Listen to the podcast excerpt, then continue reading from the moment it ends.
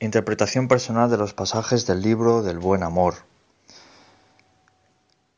En esta sección voy a dar mi pequeña explicación, mi pequeña interpretación de los pasajes, eh, los diferentes trozos del, libro del buen amor. Anteriormente eh, he leído eh, ese fragmento en el castellano antiguo, original, y ahora voy a dar mi pequeña explicación. Em, según mi interpretación, eh, hoy día, 26 eh, de marzo del 2017, con una mentalidad del siglo XXI, de un texto que estamos hablando de una obra cumbre de inicios del siglo XIV. En este pequeño texto nos habla de don Furón, mozo del arcipreste. El caso es que el arcipreste ya no tenía eh, ninguna, ninguna ayuda, no tenía ningún totaconventos, ninguna totaconventos, eh, tampoco poseía ningún ayudante para que ayudara al arcipreste a conseguir eh, mujeres y a conseguir, digamos, dado que él era arcipreste, como sabemos que como era el arcipreste no podía eh, públicamente conseguir, digamos, su amada, en ese sentido lo que hacía era pues pagar a un ayudante que le pudiera conseguir eh, pues una buena mujer para pasar la primavera y el verano. Es lo que nos cuenta de don Furón, mozo del arcipreste que salida de febrero, entrada de marzo, el pecado, que siempre de todo mal es mazo. Eh, mazo es una palabra que sigue existiendo en la, en la RAE, que significa hombre molesto, fastidioso y pesado. Es una palabra que sigue existiendo. Traía de abades lleno el su regazo, otros y de mujeres hacía mucho retazo. Decía que había pasado, digamos, el, invierno y que ya tenía ganas de, encontrar eh, pues eh, una mujer o de, o de, de, empezar a brotar como las flores, ¿no? Pues que ya no tenía mensajera fiel, tomé por mandadero un rapaz trainel. Hurón había por nombre apuestado doncel, sino por catorce cosas nunca vi mejor que él. Dice que como ya no tenía ningún tipo de ayudante, ni, ni ayudante en este caso, pues vio en, en, un joven, en un pequeño doncel llamado Hurón, que aunque, hombre, no, no daba, digamos, el perfil, pues conocía un poco las tretas. Y nos habla de que era mintroso, bepdo, en este caso bepdo es como beodo, beodo en el sentido de que era borracho, ladrón y mesturero. Mesturero es una palabra que la he buscado y que sigue existiendo en la RAE, no está en desuso, que significa cizañero o chismoso. Eh, tafur, que sigue existiendo, eh, como tafur, que es jugador. Peleador, goloso, refertero, es una palabra muy interesante que también sigue existiendo en la RAE. Nos lleva a quimerista y que eh, es una persona que ocasiona riñas, refertero. supongo que vendrá reyerta, reñidor, adivino, sucio y agorero. Agorero es una palabra que me encanta, que al menos en mi tierra se, la usamos mucho, se usa mucho y que no está para nada en desuso. La palabra agorero. Necio, perezoso, tal es mi escudero. Con lo cual empieza a describir dado que empieza la nueva temporada, como, como ahora que estamos en el mes de marzo, que empieza la primavera del veranito y ya tenía ganas el abad, como dice el refrán, en, invierno, eh, aunque pases males, bueno, cierto refrán, aunque pases males y, sufras, quédate con el amo. Y que cuando llegue la primavera, aunque te lo pida, mándale, mándale busca, busca otro. Bueno, no sé si el refrán es así, pero de alguna manera lo que dice que al pasar el invierno hay que resistir, digamos, eh, de alguna manera el invierno, que luego ya en verano es cuando ya pues puedes puedes hacer hacer eh, cumplir tus objetivos y hacer lo que quieras. Aguanta en invierno con el que te toque y luego ya en verano pues dale puerta. Y en este sentido lo que hace es pues busca a un a un mensajero. Eh, nos lo describe que dos días a la semana era gran ayunador, cuando no tenía que comer ayunaba el pecador, es decir, que tenía malas costumbres, que él ayunaba no por no por religiosidad, no por virtud, sino porque no tenía más remedio, porque no tenía comida y ayunaba dos días a la semana. Y lo tenía todo, hemos dicho que es ese tafur, que es jugador, que es mestrero, que era, vamos, que era un vividor, que vivía la vida, vivía absolutamente la vida. No se tomaba la vida, digamos, demasiado en serio, vivía al momento, vivía absolutamente al momento y el caso es que, pues, el arcipreste, pues, eh, solicitó sus, sus, servicios debido a, a, esas malas costumbres, debido a que, a que tenía esas malas costumbres, sabía dónde podía encontrar, digamos, ciertas mujeres, ¿no? No puede, eh, ese trabajo no lo puede hacer una persona con virtud, puesto que no conoce, no conoce a ciertas personas. Al arcipreste le venía, en todo caso, muy bien. Podríamos decir que es como, no sé, me recuerda mucho al, al libro del, del Lazarillo de Tormes. En este caso sería como el, el arcipreste sería el, el, ciego, ¿no? Y el y Furón, el mozo, pues sería un poco, salvando un poco las, las distancias, el, el, pobre Lazarillo, aunque Lazarillo no tenía mmm, mala, mala virtud, sino que estaba sometido, digamos, a circunstancias. En este caso, Hurón sabía más de tretas, ¿no? Y nos dice, pero si dice la fabla que suele entre retrajer. O retrafer es una palabra que actualmente sí que está en desuso, sí que se encuentra en la RAE, pero está en desuso, que eh, significa refrán expresión verbal. Es decir, pero si dice la fabla, el habla que suelen, eh, suelen, suelen dar, digamos, suele haber una expresión, suele haber refranes, que más vale con mal asno el hombre contender que solo he cargado faz a cuestas traer. ¿Qué más vale? Con mal asno el hombre contender es, eh, nos dice, según el refrán de aquella época, lo repito, más vale, más vale con mal asno el, el hombre contender que solo he cargado faz a cuestas traer.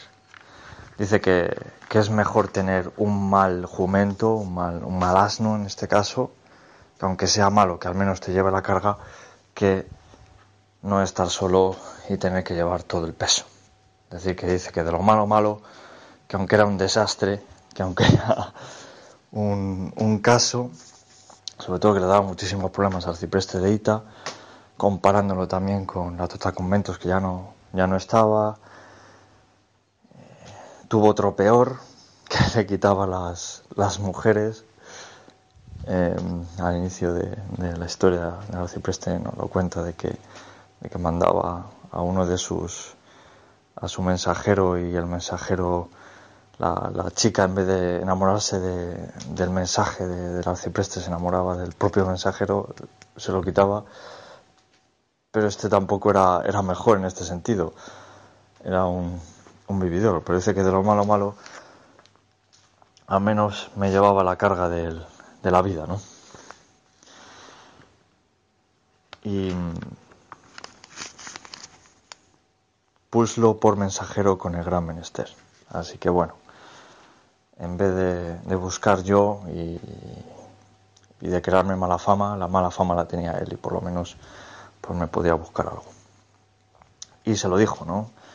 Un momento dado, me imagino ahí en, esa España del siglo XIV, el arcipreste hablando con Hurón y le dice, oye, así directamente, dice, Hurón amigo, búscame nueva funda, búscame nueva concubina. Funda es una palabra en, desuso que no, no la he encontrado, eh, que solamente en el libro del arcipreste de Ita, de la edición de Oscar Pereira Zazo y Tony Zajareas, de la colección austral, en su vocabulario de castellano antiguo nos eh, viene que funda significa concubina, ¿no? Entonces le dice al arcipreste, oye Hurón, ya va siendo hora de que me traigas una concubina, búscame una concubina, búscame una amiga, que ya el invierno se ha acabado y necesito que me alivie las penas, vamos a la fe, dice, presto, ¿no? Presuroso, buscaré aunque el mundo se funda, ¿no? El además era un poco el hombre eh, el mensajero, era un poco hasta vacilón y todo. Y yo vos la traeré sin mucha barajunda. Barajunda es una palabra que sigue existiendo, lo que pasa es que en esta edición me viene en V. Sabemos que la ortografía no era muy importante, la ortografía que es algo que, que realmente echo mucho de menos, sobre todo en, en ciertas letras como la B y la V, que no tienen, digamos, una diferencia enorme y que hoy en día una B y una V pues supone confundirse, poner una B en lugar de V, etcétera, supone, digamos, para ciertas personas eh, el un, auténtico desastre, ¿no? Te ven como que realmente no dominas el castellano. Pues en aquel tiempo se confundía, se mezclaba. El arcipreste lo escribió con V, hoy existe con, con B, y sigue existiendo esa barajunda, que es como la, la, marabunta, ¿no? La marabunta que es como la discusión, lío. Eh. y él dice, oye, que yo lo, la buscaré, la encontraré sin mucho lío, ¿no? Sin mucho lío, ¿no? sin mucho sin mucha complejidad. Que a las veces mal perro rolle buena coyunda. Que aunque sea un desastre de hombre, pues suele roer muchas veces buena coyunda, ¿no? Que el mal perro muchas veces sabe dónde están las cosas buenas.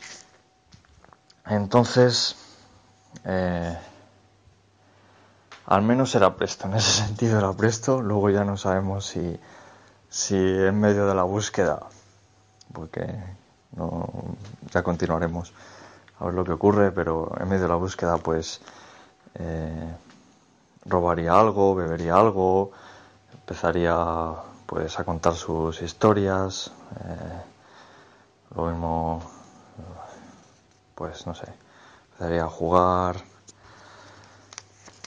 cosas típicas del mensajero hurón. Un mensajero que, al no haber otra cosa, pues oye, la oferta y la demanda, ¿no? La oferta y la demanda del arcipreste de Ita es lo que tiene. Y bueno, teníamos la, la Tota Convento que salía más cara, que tenía más artes, que le ofrecía buenas mujeres, pero este Don Hurón que era totalmente todo lo contrario que, que la propia Trota Conventos era joven y eh, espontáneo frente a la Trota Conventos que maquinaba más eh, esa Celestina, digamos, los, los, trabajos. Una gran diferencia. Em, nos habla de que él sabía leer tarde, poco y por mal cabo dijo, dadme un cantar y veredes qué recaudo. Y señor, vos veredes, maguer, que no me alabo. Maguer es una palabra que, que la usa mucho el, arcipreste de Ita, la he encontrado muchas veces. Es una palabra que está, que está completamente en desuso, significa aunque. Y señor, vos veredes, aunque no me alabo. Eh, lo he buscado por la RAE, que sí que se encuentra como en desuso y que, por lo visto, tiene su origen en Maca, Macari, creo que se dice así, y que eh, significado es como uno ojalá griego, ¿no? luego viene maguer, que a mí me suena como una palabra un poco elevada, ¿no? No creo que los castellanos del siglo XIV eh, utilizasen maguer, pero bueno, el libro del arcipreste, debido a la formación que tenía el propio arcipreste, pues es de entender que se encuentra en el texto. Dile que estos cantares al que de Dios malfado, los diciendo por todo el mercado.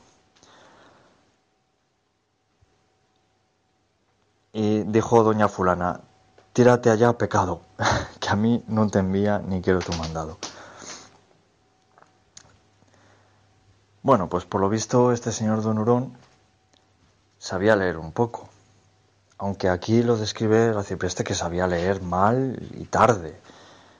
Eh, estamos hablando del siglo, del siglo XIV, que en teoría tenemos todo todos el concepto de que eran analfabetos y de que, sin embargo, una persona del, del nivel de Don Furón, que era un auténtico, auténtico desastre, sabía leer un poco. Y sabía leer, y yo creo que lo que, lo que hacían, según mi interpretación, es que eh, no se lo aprendían de memoria en este caso, sino que lo leía y, lo, y cantaba, digamos, los cantares por las plazas. Y por lo visto, mm, don Furón, Furón, el, doncel, cantaba eh, estos cantares, pero que debió de tener un éxito poco concurrido porque la doña fulana dice, vete de aquí, vete de aquí, que eres un desastre. Este don Furón que no sabía hacer absolutamente nada. No sabía hacer, hacer nada. Es algo interesante. Es algo interesante. Estamos hablando de la oferta y la demanda y el propio arcipreste pues no encontró nada mejor que don Furón, que podía ser peor incluso. Era un mozo, un doncel para el verano. Que digamos de alguna manera que le hacía el trabajo sucio al arcipreste. Le hacía el trabajo sucio y sucio era. y sucio era. Bueno, me parece un artículo bastante interesante. No sé sacar algún tipo de conclusión, pero sí que es cierto que, que bueno, que el arcipreste Realmente me parece el libro del buen amor un libro muy interesante porque no es un libro ni de héroes, ni de ni de mm, final feliz, ni final triste. No, eran, digamos, las peripecias, el día a día, la vida de aquel tiempo. Eh, un quiero y no puedo, un puedo y no quiero de, la vida del arcipreste. Y um, no sé, una vida bastante sencilla y compleja al mismo tiempo, que yo veo que, el, propio, el propio arcipreste tenía, tenía cierto poder, por lo tanto se podía se le podía se podía permitir digamos un mensajero y pues cuando llegaba el verano pues podía desplazar de una ciudad a otra. No queda claro lo que hacía el arcipreste, lo que dejaba de hacer el arcipreste, pero en teoría tenía que eh, atender, digamos, religiosamente eh, el arcipreste tenía que atender, digamos, los pueblos de su comarca y por lo tanto necesitaba alguien que le llevara eh, le llevara las cosas y al mismo tiempo le ayudará en, esos quehaceres, ¿no? el quehacer diario.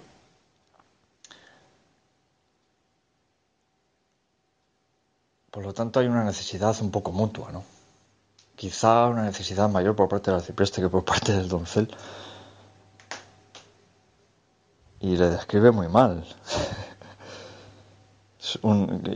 estamos hablando de que el hombre también podía, podía leer en el siglo, en el siglo XIV, pero le describe, le describe mal. No tenía ninguna virtud.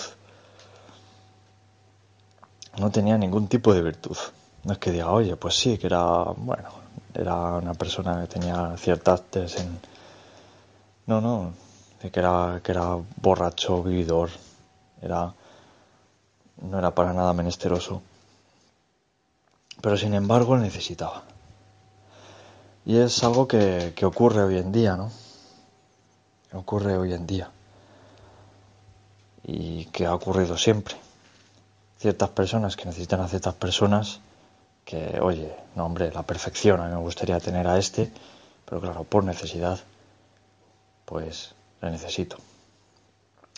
Hay que tener en cuenta esto hoy en día y no hay que olvidarse de que hay necesidades mutuas, ¿no?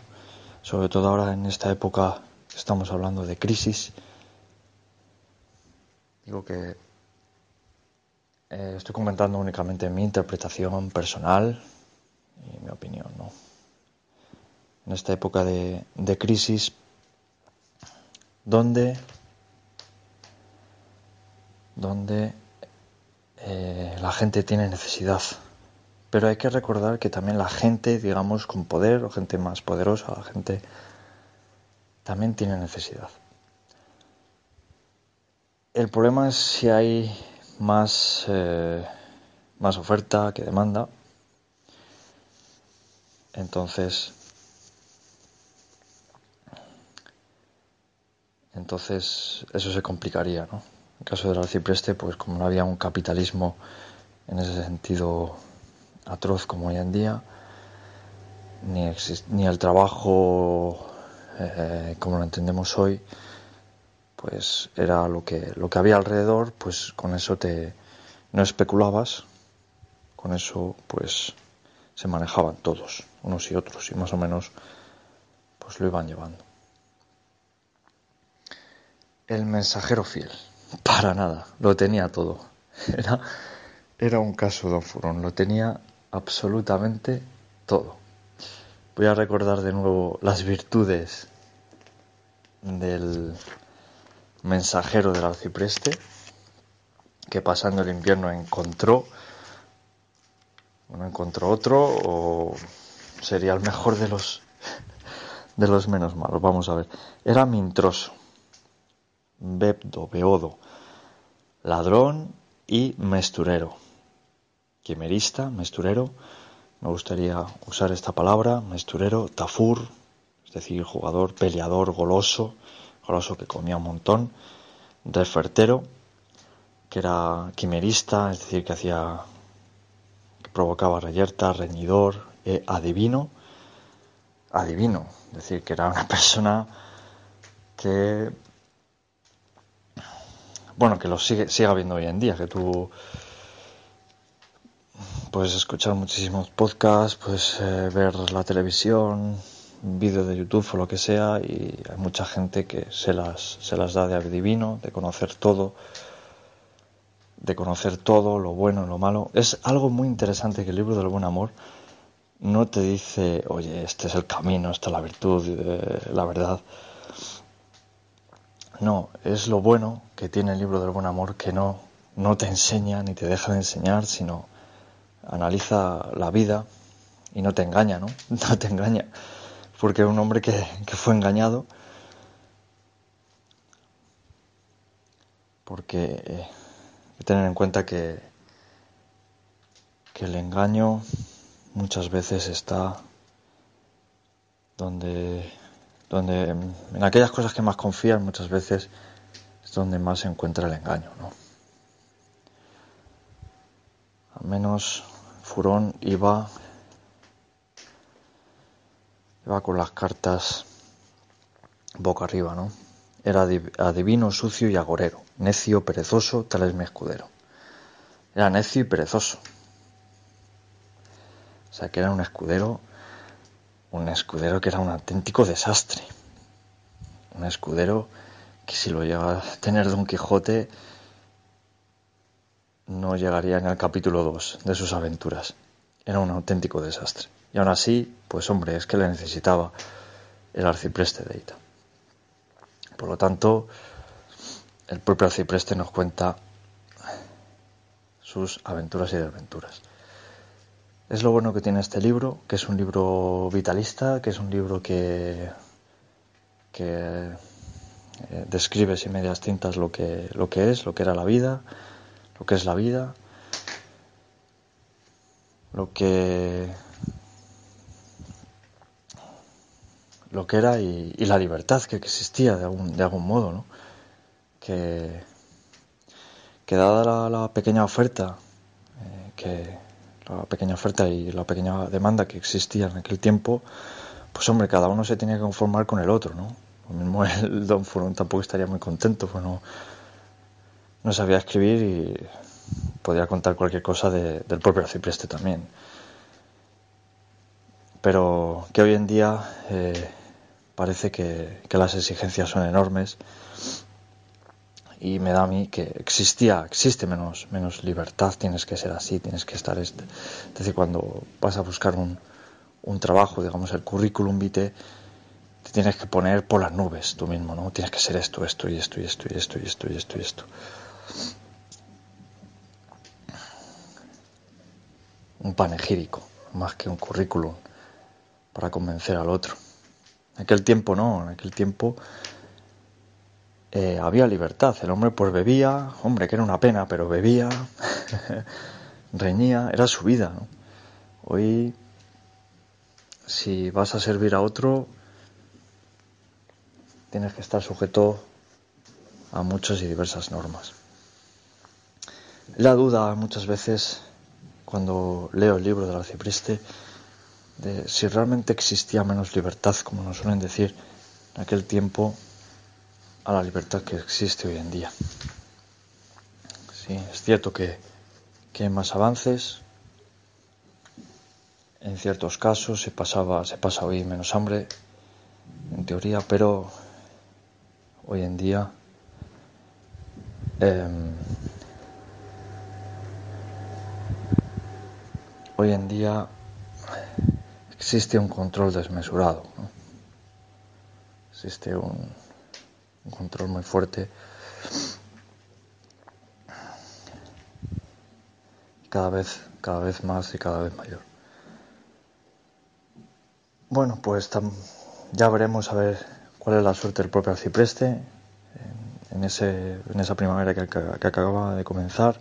Si el propio arcipreste puede encontrar esa funda esa funda, esa concubina. Y al menos, pues oye, no era. No era, digamos, el monaguillo perfecto, pero por lo menos le ayudaba a Cipreste de Ita en, en esos veranos, el propio Don Furón. Le ayudaba, ¿no? No nos habla más, el arcipreste no nos habla ni si tenía madre, si era huérfano, de dónde lo consiguió. El, propio arcipreste nos eh, se centra un poco en, las virtudes y, y, en las no virtudes de los suyos.